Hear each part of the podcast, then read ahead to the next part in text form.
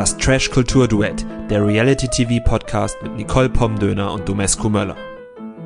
Herzlich willkommen zur 55. Episode des Trash Kultur Duett Podcasts. Mein Name ist Domescu und mit mir sitzt hier meine Frau und Podcastpartnerin Nicole.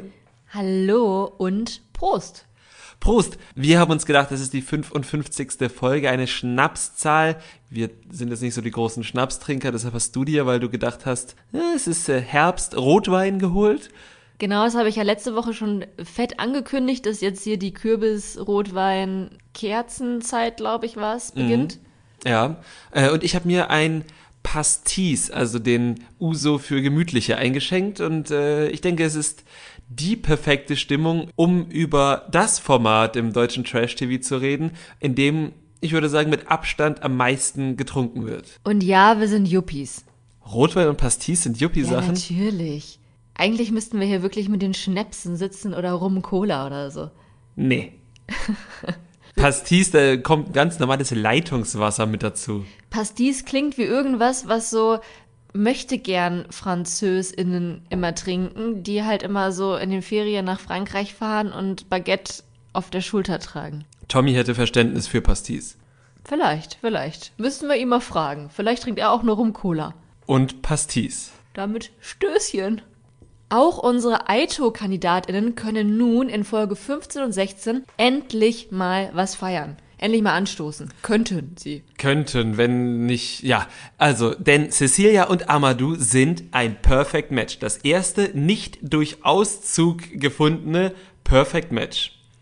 Man könnte jetzt denken, ja, ist ja eigentlich was zu feiern, ne? Wir haben alle schon nicht mehr dran geglaubt, dass sie es noch schaffen können. Glaube ich jetzt auch nach wie vor nicht, aber ne, ist ja immerhin so ein Hoffnungsschimmer. Aber nein, wir haben da ja noch so eine, ein, ein Hulk im Haus. Mhm, ein Hulk, der auf jeden Fall nicht möchte, wenn er ein bisschen traurig ist, dass irgendjemand anderes in seinem Umfeld Spaß haben darf und dann einfach mal komplett ausgerastet ist. Maurice heißt der Hulk und hat so, sich so gar nicht in die anderen hineinversetzen können, dass sie froh darüber sein könnten, dass sie ein Perfect Match gefunden haben, sondern ist einfach völlig ausgeflippt.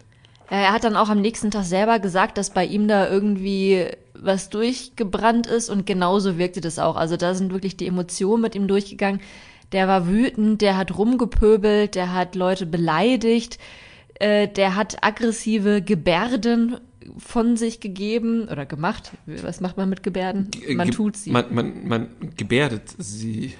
Ich weiß es nicht. Jedenfalls hat er, glaube ich, angedeutet, eine Mauer schlagen zu wollen. Ich glaube, davon wurde er dankenswerterweise unter anderem von Felix abgehalten, denn das hätte sonst für seine Hand wahrscheinlich nicht so gut geendet. Ja, ich habe mich auch gefragt, ob das jetzt so eine Situation wird, die wir ja auch schon ein paar Mal im Reality-TV hatten, dass dann Personen rausgeschmissen werden, weil sie sich zu aggressiv verhalten haben. Wir hatten zuletzt bei Ex on the Beach gleich mit zwei Personen, glaube ich.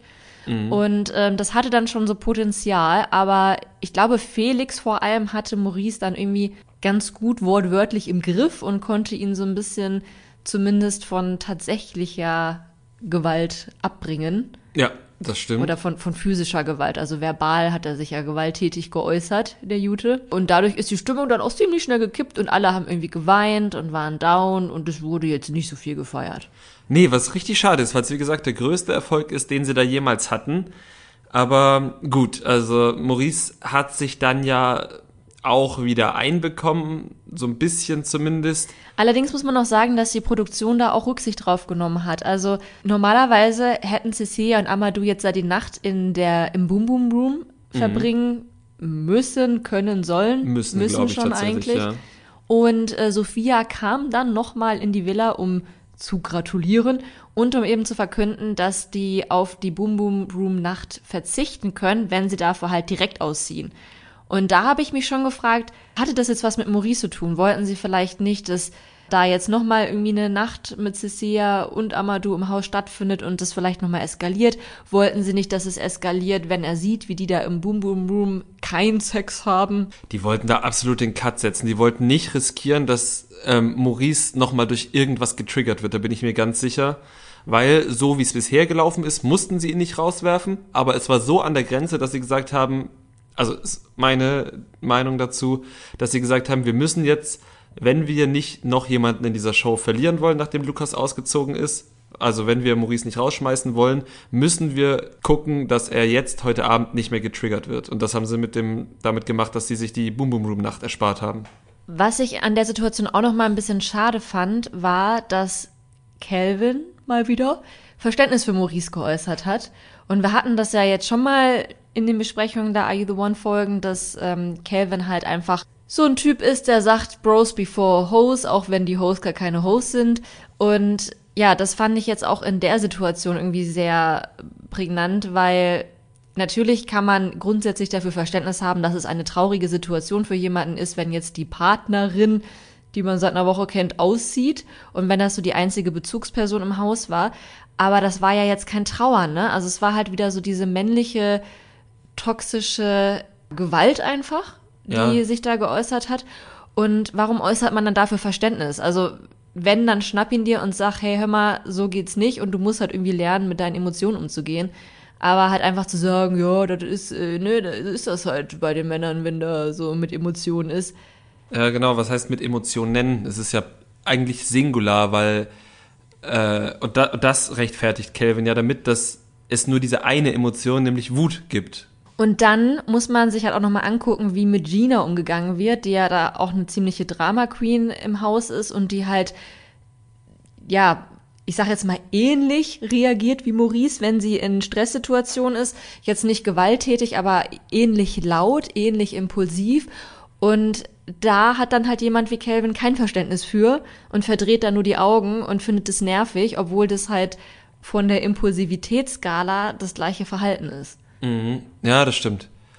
Ich, äh, auf, auf Maurice bezogen muss ich dann auch sagen, da bin ich dann einfach irgendwie auch bei Fabio, der gesagt hat, lass die Emotionen raus, aber halt's Maul. das fand ich mal schön von Fabio. Ja, da hat er recht mit gehabt. Calvin hat dann auch noch gesagt, dass das das harte Leben der Reality-TV-Stars ist und auch da muss ich ihm jetzt eventuell noch mal widersprechen, weil das ist halt nicht nur das harte Leben der Reality-TV-Stars, das ist auch das harte Leben eines jeden Schülers, einer jeder Schülerin, die mal Klassenfahrt im Jugendlandheim machen. Wie heißt es? Landheim, Jugend, Dings, Jugendheim. Na, Jugendherberge. Jugendherberge. ähm, ich erinnere mich daran, dass es da damals genauso zuging. Da war man auch für eine befristete Zeit in einem Haus, in einem Paradies. In einem Paradies mit Leuten, die man mochte und Leuten, die man nicht mochte. Alle hatten Hormonüberschwall und es gab da Love Stories und auch Leute, die nicht an Love Stories interessiert waren und dann hat man auch noch andere Klassen kennengelernt und das war genauso stressig. Also das ist auch das harte Leben von Schulklassen, würde ich jetzt mal sagen. Mhm. Und äh, trotzdem hat Calvin in der Situation irgendwie auch wie die, so ein bisschen wie die Mutti gewirkt, als dann Cecilia und Amadou ausgezogen sind dann hat er da so liebevoll geguckt und. Das stimmt, da hat nur noch das Taschentuch gefehlt, mit dem man sich so das, das Tränchen aus dem Augenwinkel abtupft. Ja, wenn die, wenn die Kleinen groß werden ja. und aus dem Haus rausgehen und Paros erkunden. Ja. Aber Kevin hat jetzt ja auch einen Schritt in Richtung Erwachsenwerden gemacht, ne? Also nicht nur seine Kleinen, die er hat ziehen lassen, auch er hat sich jetzt wieder Franzi angenähert und Signale gesendet, dass er jetzt auch bereit für eine feste Bindung ist. Zumindest zum Beginn der Doppelfolge, ne? Ich muss dazu sagen, mich nervt und langweilt der Franzi Kelvin Arc gleichermaßen. Allerdings hat sich das gegen Ende dieser Folge äh, noch ein bisschen geändert. Aber am Anfang war es ja wieder genau das gleiche, was wir seit Wochen gesehen haben. Kelvin findet Franzi halt gut, Franzi findet Kelvin gut. Aber Franzi macht auch nicht grundsätzlich klar, was genau sie von Calvin will und Calvin nutzt das auf so eine Art und Weise halt aus, dass er halt sagt, ja, ich habe hier meinen Spaß und was Festes wird wahrscheinlich sowieso nicht und Franzi lässt das halt mit sich machen. Ja, ich habe immer so das Gefühl, dass die beiden sich selbst was beweisen wollen. Also sie will sich beweisen, dass sie so einen harten Fuckboy wie Calvin umpolen kann, dass sie den zähmen kann und ähm, ja, sie die eine ist, die das geschafft hat, so wie Prinzessin Jasmin Aladdin gebändigt hat. Und er will sich wiederum beweisen, dass er das kann. Also dass er, dass er es auch wert ist, ähm, geliebt zu werden, um das jetzt mal so ganz dramatisch auszudrücken, ähm, dass er in der Lage ist, eine feste Beziehung zu führen und dass er eben in der Lage ist, sich auch mal zur Ruhe zu setzen im sexuellen Sinne. Das ist schön Calvin has retired als, als Fuckboy, oder was? Ja. Sehr gut. Ja, wie gesagt, das hat sich, also immer wieder kamen wir auf das Thema in dieser Doppelfolge. Bleiben wir einfach mal bei, bis das ganze Selina, die ja seit Tagen mit Calvin im Bett schläft, ein bisschen eifersüchtig gemacht hat. Und die dann Calvin auch signalisiert hat, eigentlich würde ich auch nach der Show gerne mal gucken, was mit uns beiden geht. Ja, also auch das hat Kevin halt leider, ey, sorry, dass ich hier in dieser Folge so viel Kevin-Bashing betreibe. Ich mag den Kerl eigentlich echt. Ja. Ich finde ihn super unterhaltsam. Aber auch da, da hat, hat er es einmal wieder verschnitzelt, ne? Also er hat hier mit Franzi Zukunftspläne und hier, ich kann auch weiße Westen tragen und so. Und direkt danach geht er zu Selina und macht mit ihr im Bett rum. Also ist ja auch kein Wunder, dass Selina dann halt irgendwie an den Punkt kommt, wo sie sagt, äh, Moment. Ja, genau, aber, und das ist ja das, was ich so spannend fand, weil während Kelvin, finde ich, gegenüber Franzi halt einfach immer nur das sagt, was sie hören will, in meinen Augen, war Kelvin ehrlich und zwar positiv davon überrascht, dass Selina sich auch darüber hinaus was vorstellen konnte. Und da hatte ich zum ersten Mal in dieser Staffel den Eindruck, dass Kelvin nicht nur sagt, na, ich könnte mich schon zur Ruhe setzen in, in Fuckboy-Sachen, obwohl er das ja mehrfach gesagt hat, hatte ich da zum ersten Mal den Eindruck, ja, vielleicht ja wirklich, aber halt eben nicht mit Franzi, sondern mit Selina. Es würde auf jeden Fall besser passen als mit Franzi, würde ich sagen. Allein schon, weil da halt dieses moralische Ungleichgewicht nicht vorhanden ist, weil Franzi Calvin ja auch tatsächlich irgendwie dafür zu verurteilen scheint, dass er ein Fuckboy ist, Schrägstrich war.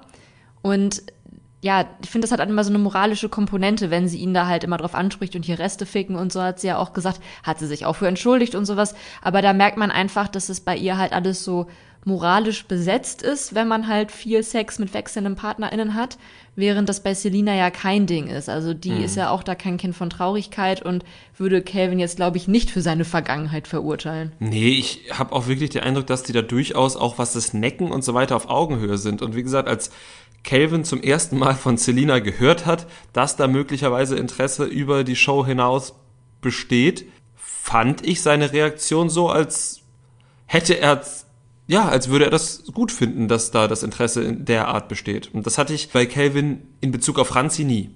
Es bleibt spannend. Wir haben ja auch nur noch vier Folgen, also zwei Doppelfolgen jetzt vor uns, vor dem Grande Finale. Und ja, bisher ist Calvin da noch nicht so festgelegt, ne?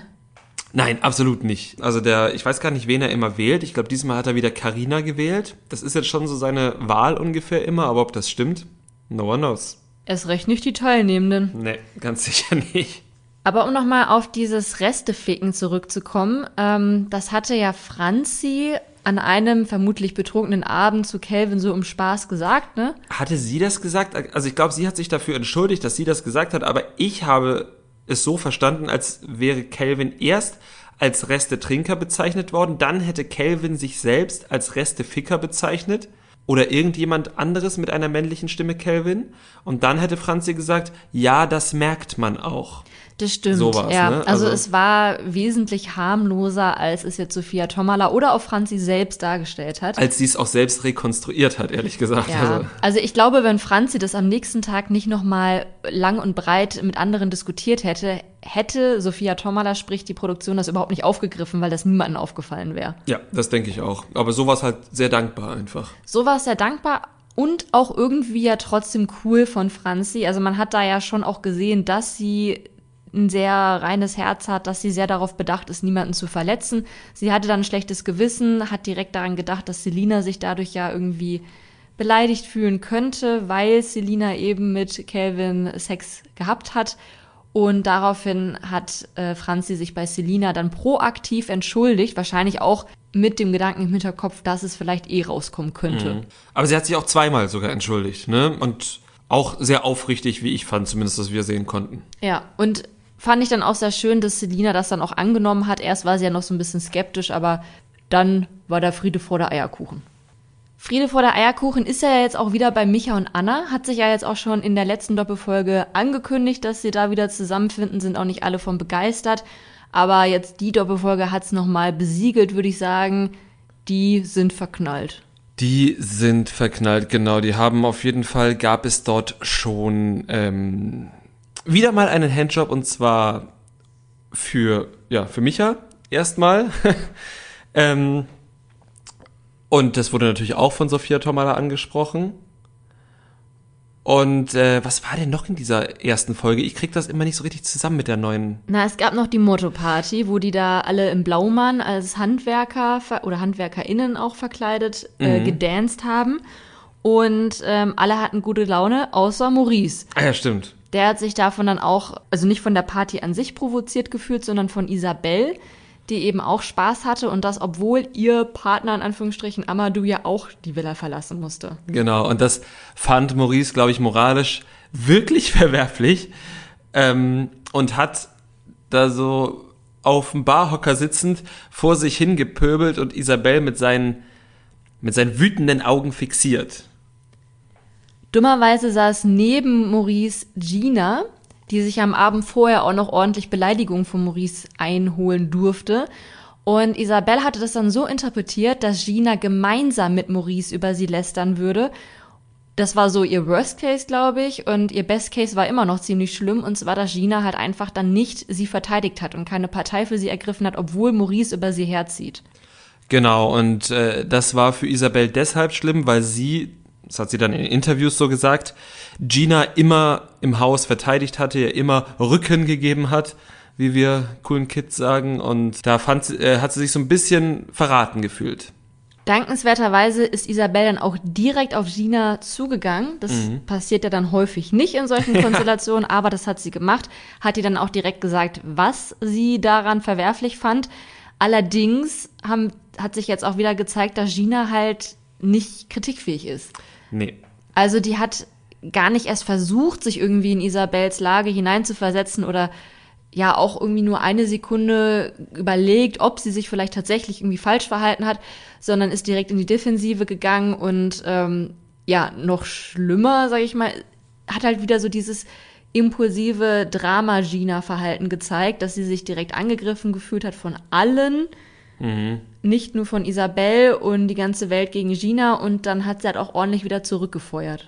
Ja, richtig. Also es war schon so ein mittlerer Zusammenbruch. Klar, wir wissen halt nicht. Es kann sein, dass im Haus noch sehr, sehr oft thematisiert wird, dass sie verkauft hat, weswegen sie ja wirklich vom ganzen Haus immer Sprüche gedrückt bekommt und Isabel vielleicht die einzige war, die noch zu ihr stand und jetzt auch berechtigt angepisst ist, wie ich finde. Ja, also man hat dann auch noch gesehen, dass Pharrell jetzt auch noch Gina kritisiert hatte. Das war dann jetzt schon nach der Matching Night.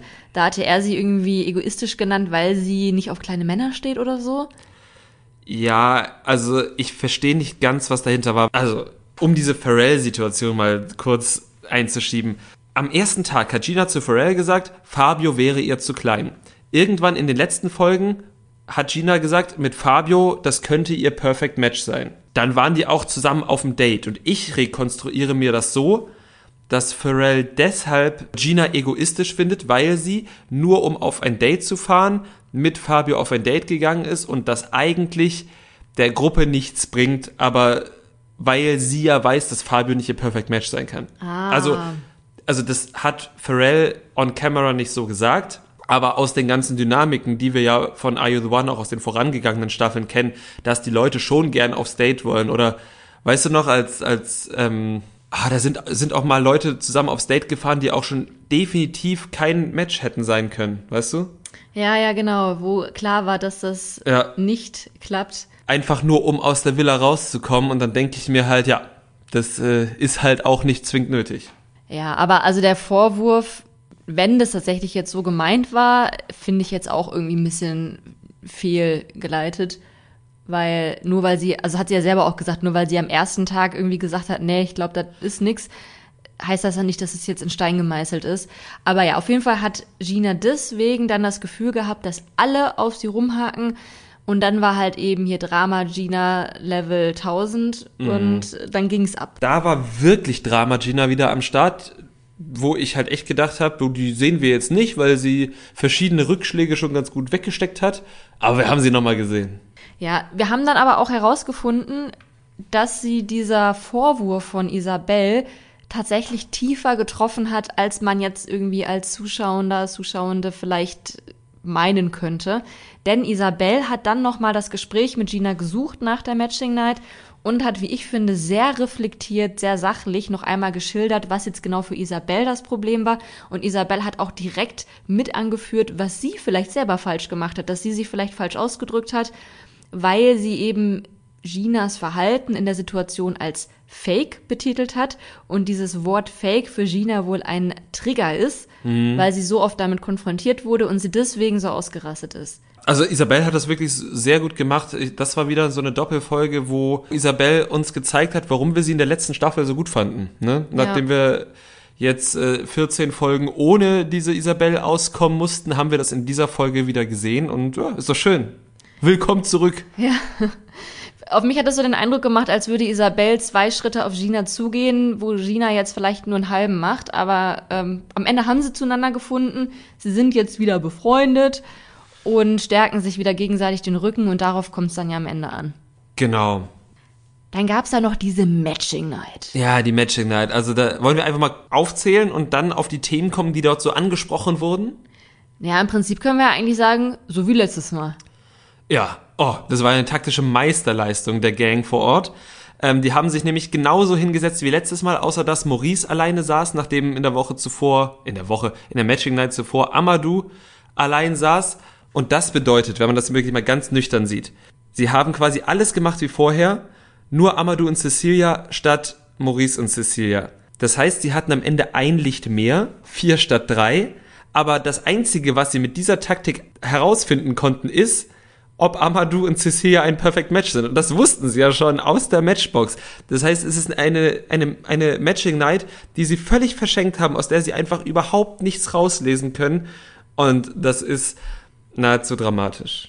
Am Ende war es so, dass Maurice der letzte Mann war, der gewählt hat. Er hatte dann eben Ricarda gewählt, die schon mit Pharrell zusammensaß. Und eigentlich wäre es doch auch an der Stelle dann cleverer gewesen, wenn Ricarda sich für Maurice entschieden hätte, anstatt für Pharrell. Weil man dann doch wenigstens gesehen hätte, ob da jetzt eben ein fünftes Licht für angeht oder nicht. Ob's, genau, oder also ob sich da eine Veränderung getan hätte überhaupt. Ja. Also dann hätte man besser was draus ablesen können.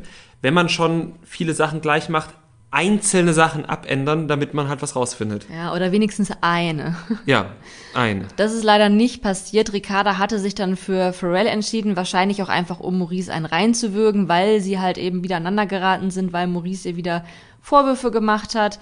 Und irgendwo kann man es dann ja auch verstehen, dass man eben keinen Bock hat, sich dann den halt dann wieder rauszupicken. Mhm. Aber taktisch clever war es nicht aber von allen Beteiligten nicht immer nur die zu wählen, die es auch in der Nacht davor waren. Also da würde ich jetzt gar nicht Ricarda rauspicken nee, wollen. Nee, nee. Ähm. Genau, also Felix hatte eben wieder Gina gewählt. Bei den beiden, da waren wir ja bisher immer davon überzeugt, dass sie tatsächlich ein Perfect Match sein könnten. Mhm. Da gab es jetzt den Dämpfer in der Folge. Ja, und zwar ähm, wissen wir, dass Gina gerne, nennen wir es, Nägel mit Köpfen macht. Und das zwar am besten gestern. Und Felix möchte sich gern noch mit allem sowohl zusammenziehen als auch heiraten, gerne noch etwas Zeit lassen. Und wir reden da bei beiden so von drei bis vier Jahren. Also Gina möchte nach drei bis vier Jahren Beziehung unter der Haube sein und Felix möchte nach drei bis vier Jahren vielleicht mal die Blumen gießen in der Wohnung der Freundin, wenn sie im Urlaub Na, ist. Na, drei bis vier Jahre war schon Zusammenziehen von ihm. Ja, ja, ja hat er jetzt bestimmt nur so gesagt. Aber ich würde sagen, das ist ein ganz klares No-Match-Indiz, weil ich nehme an, genau sowas wird von den RTL-PsychologInnen abgefragt und genau sowas ist ja dann auch wirklich kriegsentscheidend. Das stimmt. Dann wäre ja eigentlich, wenn RTL nicht fies ist, nur noch Karina, Franzi und Zoe mal ausgeklammert übrig. Du meinst für die Felix-Kelvin-Kombi? Für die, für die Felix-Kelvin-Kombi, genau. Hm. Mal sehen, mal sehen. Ähm, ist dann auch die Frage, wer dann tatsächlich für Gina in Frage kommt. Ob es vielleicht doch Fabio ist. Mhm. Who knows?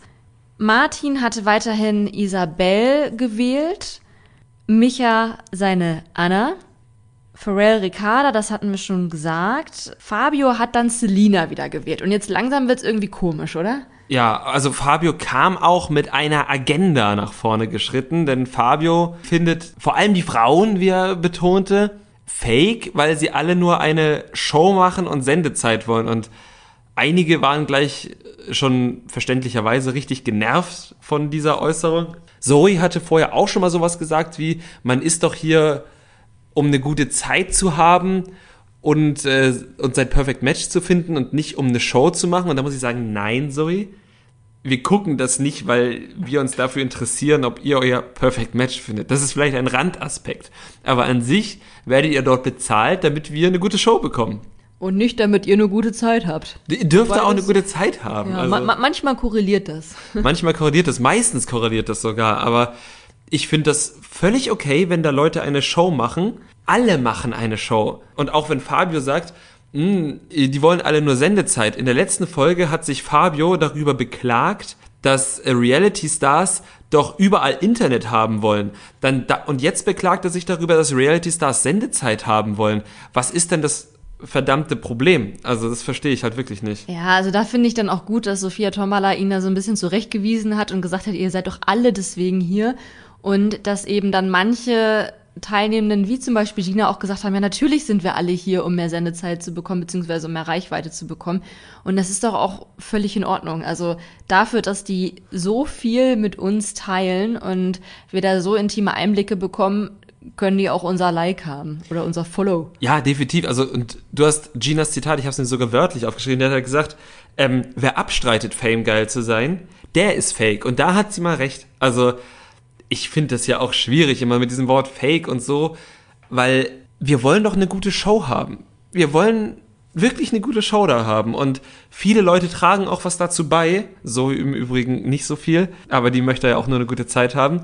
Und dann ist es doch schön, wenn, wenn man uns auch eine Show bietet und wenn man dadurch beruflich noch Erfolg hat, wie diese KandidatInnen, die dort sind, weil sie dann mehr Follower haben und mit den mehr Followern mehr Geld für ihre Werbung bekommen können, dann ist das einfach ein fairer Deal. So. Und dann dürfen die das auch machen. Ja. Also wir gucken uns das trotzdem sehr gerne an. Oder vielleicht gerade deswegen, je nachdem. Oder gerade deswegen, genau.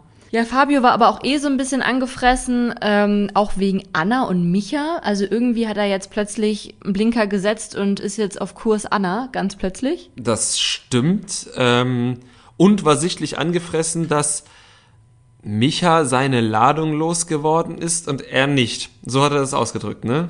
Ja, so hat er es ausgedrückt. Ist das jetzt so einfach wirklich Neid, weil Fabio noch nicht zum Zuge gekommen ist? Oder Ich befürchte es, ehrlich gesagt. Also mir fällt, mir ist noch nie aufgefallen, dass er irgendwie eine persönliche Abneigung gegen Micha hatte. Oder ist es Eifersucht oder ist es, na, ich weiß es nicht.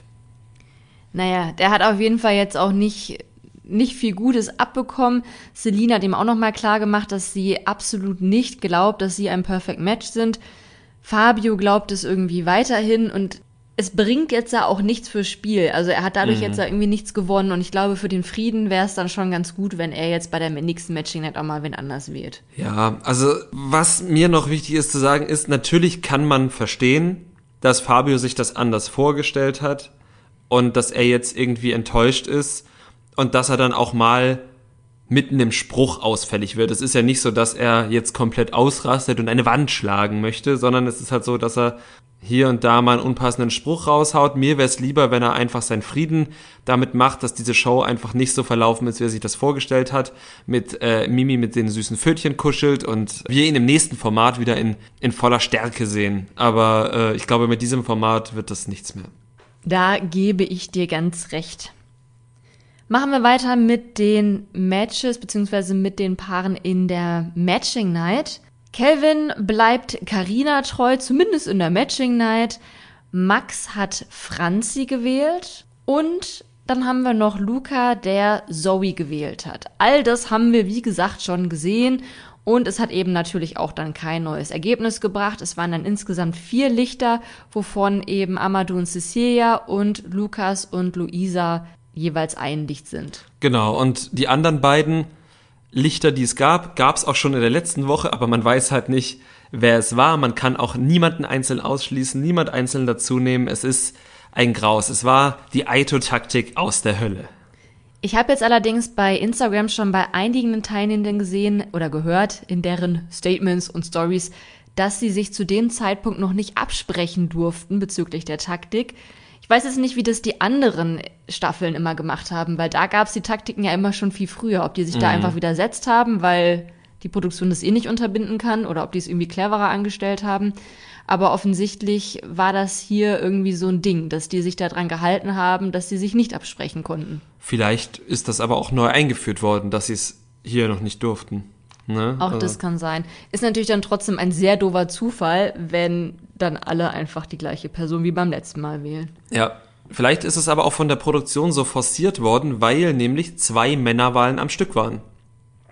Und, Stimmt. und das ist ja normalerweise auch unüblich. Normalerweise geht es abwechselnd und ähm, das führt dann ja im Zweifel dazu, dass zumindest andere Dynamiken bei der Wahl greifen und diesmal griffen halt eben nicht die anderen Dynamiken bei der Wahl und ja, was willst du machen? Anna und Micha haben sich auf jeden Fall von dem schlechten Ergebnis der Matching Night nicht abschrecken lassen und hatten dann trotzdem noch eine romantische Nacht im Boom Boom Room. Er wurde endlich eingeweiht. Ja, das stimmt. Was ich äh, spannend fände zu wissen, ist, ob Anna ihrer Mutter wirklich verboten hat, die Staffel zu schauen oder nur diese Doppelfolge. Das hatte sie ja gemurmelt, nachdem ihr unter der Decke zu heiß wurde. Auch das habe ich in ihrer Story gesehen. Ihre Mutter hat es gesehen und fand es lustig. Das finde ich gut. Ah, sehr gut. Ich finde es gut, dass du so gut vorbereitet bist. Ja, ich hatte heute eventuell ein paar Pausen während der Arbeitszeit. Ich hoffe, mein Chef hört nicht zu. Ja, das äh, wäre gut. Ähm, ansonsten hatten wir dann an diesem Abend eben noch das reinigende Gespräch zwischen Gina und Isabel und dann war der Abend auch dann schon recht bald vorbei und das ging zur Challenge, oder? Dann ging es zur Challenge Schnupperkurs. Schnupperkurs. Ähm, diese Challenge mag ich aus zwei Gründen auch sehr. Der eine Grund ist, es ist lustig mit anzuschauen, weil alle Beteiligten die Augen verbunden haben. Und der zweite Grund ist, dass die KandidatInnen ja vorher nicht wissen, welche Challenge dran ist und sie immer den gleichen Fehler machen. Nämlich, dass sich die Männer, die eben an einen Pfahl gebunden sind und von den Frauen erschnüffelt werden müssen, die Männer alle vorher das gleiche Parfüm benutzen, weil halt irgendwie immer alle das gleiche Parfüm benutzen, weil es halt im Bad steht. Immerhin war es jetzt in der Staffel nicht so, zumindest haben wir es nicht gesehen, dass die Männer vorher extra noch ein paar Sit-Ups und ähm, Liegestützen gemacht haben, damit sie bei der Challenge besonders gut aussehen in Badehose. Das hatten wir ja auch schon mal. Das stimmt, das hatten wir auch. Was aber auffällig war, ist, obwohl relativ viele ein ähnliches Parfüm offenbar verwendet haben, waren die Paare, die sich dann dort quasi blind äh, zusammengefunden haben, alle sehr, sehr sinnvoll ausgewählt. Das stimmt. Es haben am Ende geschafft Pharrell und Ricarda und Micha und Anna, aber auch die anderen Paare, die einfach den Buzzer nicht gefunden haben, wie zum Beispiel Zoe und Luca, wäre natürlich ein ganz guter Treffer für die Matchbox gewesen. Ja, absolut. Das wären also alle drei Paare, die du jetzt genannt hast, und ich glaube noch eins, auf das ich jetzt nicht komme, ich glaube Calvin und Karina waren das, wären alle super zum Überprüfen gewesen, eben weil sie oft zusammengesessen haben und wenn sie nicht zusammensaßen, mit unterschiedlichen Leuten zusammensaßen. Das sind ja immer diese Komponenten, die hinten raus ein der Lösung näher bringen. Die beiden Gewinnerpaare, Pharrell und Ricarda und Micha und Anna, durften dann auf das absolute Dream Date und zwar zum Ziegenmelken. Oh ja, ähm, es freut mich immer, wenn ich das sehe. Äh, können auch mal so ein Nähkästchen plaudern. Zwei äh, FreundInnen von uns sind gerade auf Kreta im Urlaub und vielleicht hören sie diesen Podcast und äh, wenn sie da eine Ziege an sich vorbeilaufen sehen, vielleicht melken sie dann auch. Ja, wir haben heute schon ein Video zugeschickt bekommen von Ziegen, die da irgendwo rumlaufen. Also sie sind auf jeden Fall vorhanden. Und Ricarda war auch sehr angetan. Also sie meinte, ein kleiner Traum ist für sie in Erfüllung gegangen. Finde ich schon interessant, dass das so auf ihrer Bucketlist fürs Leben stand. Das stimmt. Auf meiner Bucketlist als Reality-Star würde es aber auch stehen. Und auf deiner Bucketlist als Normalo? Nein, nicht. Aber auf meiner Bucketlist als Reality-Star finde ich, dass es einfach schon ein gutes Date, weil es danach meistens Käse gibt. Und wir haben gesehen, es gab danach sogar Uso. Und du weißt, ich bin ein großer Uso-Fan. Würdest du lieber einen Helikopterflug machen oder Ziegen melken? Ne, man kann beim Helikopterflug schon ziemlich geile Sachen sehen, weißt du? Oh, es ist schwierig. Das ist das Krasse. Also während die meisten Leute halt sagen würden, ganz klar der Helikopterflug, finde ich beides so top, dass wahrscheinlich schon eher der Helikopterflug, aber die Ziegen auch. Also, die Ziegen auch. Ja, schade, dass man uns niemals in ein Dating-Format stecken kann. Ja, und wenn wir mal bei Temptation Island mitmachen, dann werden wir nicht zusammen Ziegen melken. Es ist Ja. Ärgerlich. Können wir den Traum nicht gemeinsam leben. Nee, leider nicht. Schade, schade. Die anderen konnten es aber zum Glück und hatten auch sehr viel Spaß dabei. Es wurden sehr viele Handjob-Jokes gemacht, auch von Micha und Anna selbst vor allem. Also die gehen da sehr locker mit um. Und danach gab's, wie du schon gesagt hast, Käse und ja, bisschen, bisschen was zu trinken. Uso habe ich gesehen. Genau. Oh, so, genau. Es wurde auch fleißig gekuschelt und geknutscht. Bei Micha und Anna sowieso. Das war auch sogar ganz romantisch. Der Micha will da Anna sein Herz schenken als Kette und auch so in echt. Ja, und seine zweite Gehirnhälfte, von der er nicht ganz so viel Gebrauch macht, vielleicht auch. Vielleicht auch die. Oder vielleicht schenkt Anna ihm auch irgendwie ein Viertel von ihrer zweiten Gehirnhälfte, damit es so ausgeglichen ist. Das kann sein. Das wäre so, wäre doch nett irgendwie, ne? Hier, ich schenk dir mein Herz, okay, hier hast du ein Viertel von meinem Gehirn. Dann weißt du auch, was Re bedeutet. Die letzte Silbe von dem Wort, was Michael nicht mehr sagen wollte. Ah ja, Ja, ah ja, das war, das war die letzte Folge. Ja, das, Auch bei Ricarda und Pharrell war die Stimmung eigentlich ganz gut. ich fand's awkward. Ja, aber der Pharrell fand es, glaube ich, ganz gut. Ja, das stimmt. Aber ich als Beobachter fand jetzt nicht, dass das irgendwie ein gutes Date war.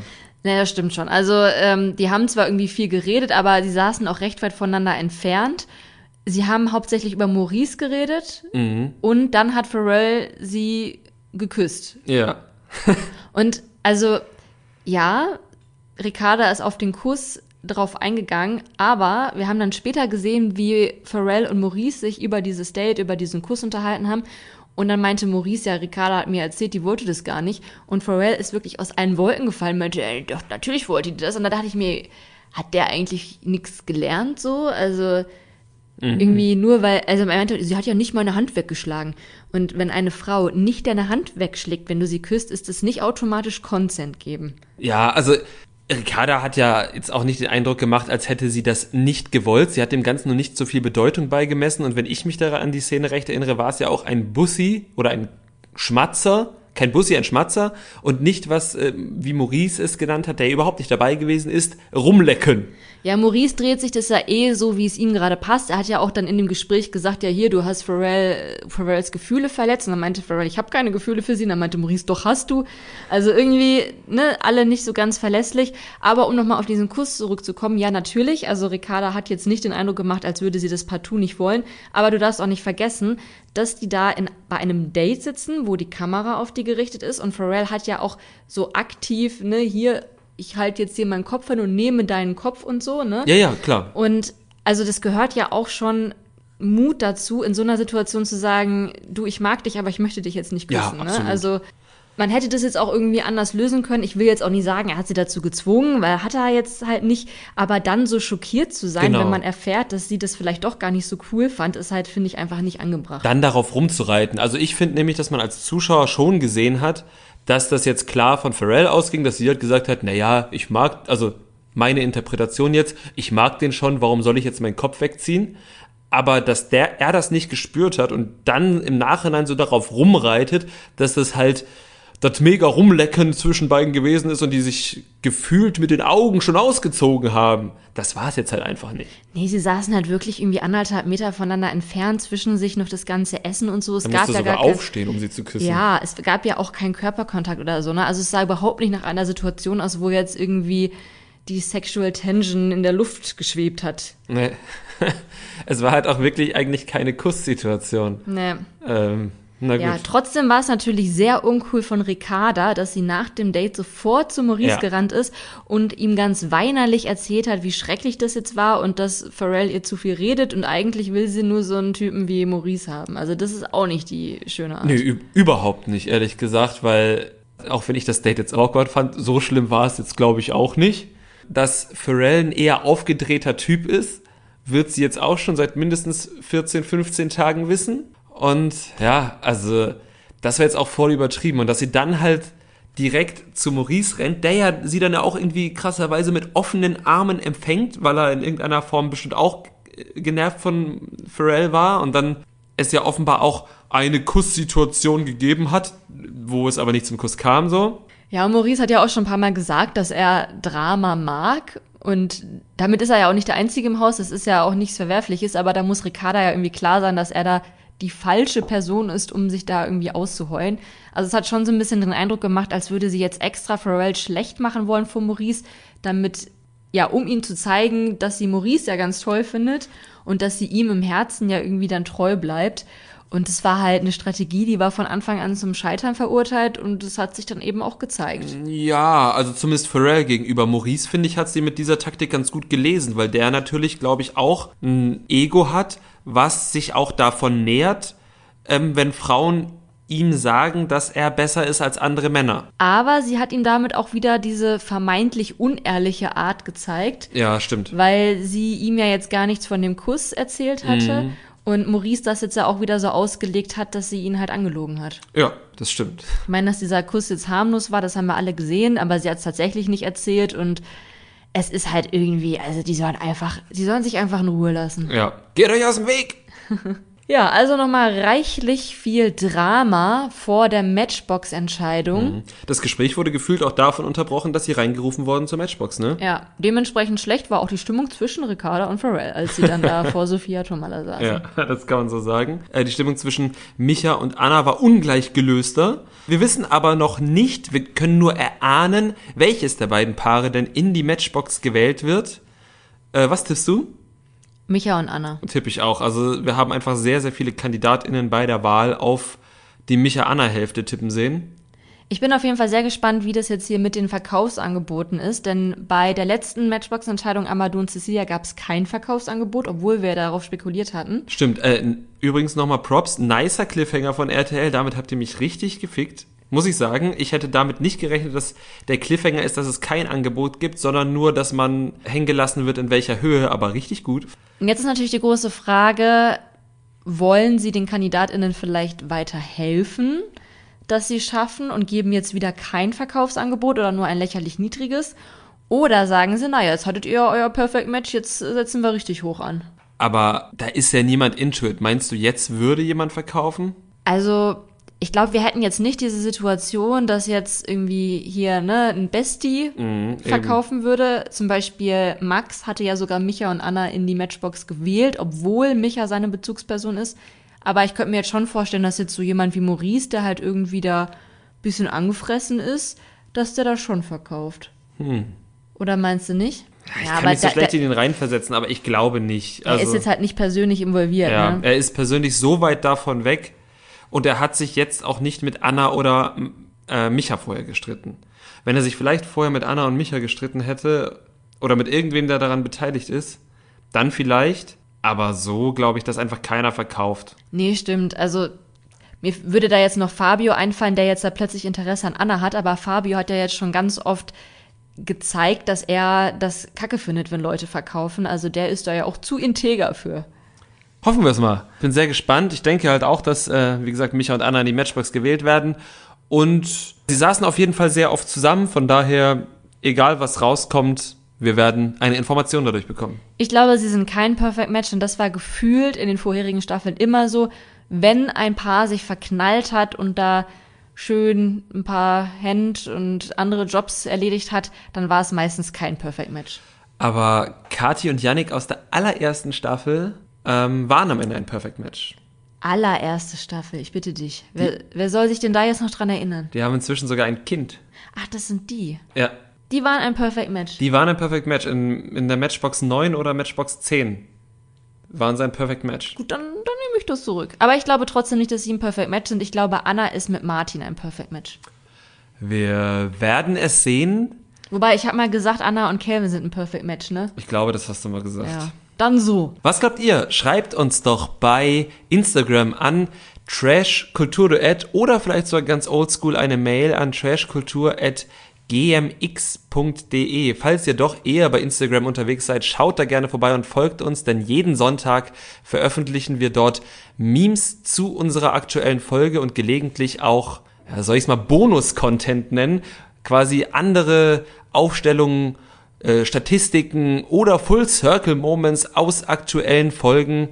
Außerdem wären wir euch sehr dankbar, wenn ihr uns auf Spotify und Apple Podcasts oder wo ihr uns auch sonst immer hört, folgt bei Apple Podcasts, könnt ihr uns auch Rezensionen schreiben, bei Spotify Sterne vergeben und die Glocke aktivieren. Und damit sind meine Tipps und Anregungen für diese Woche auch schon vorbei. Nicole, hast du noch was zu sagen? Wir werden jetzt noch genüsslich unseren Pastis und unseren Rotwein austrinken, auf die 55. Folge anstoßen und freuen uns auf die Folge nächste Woche.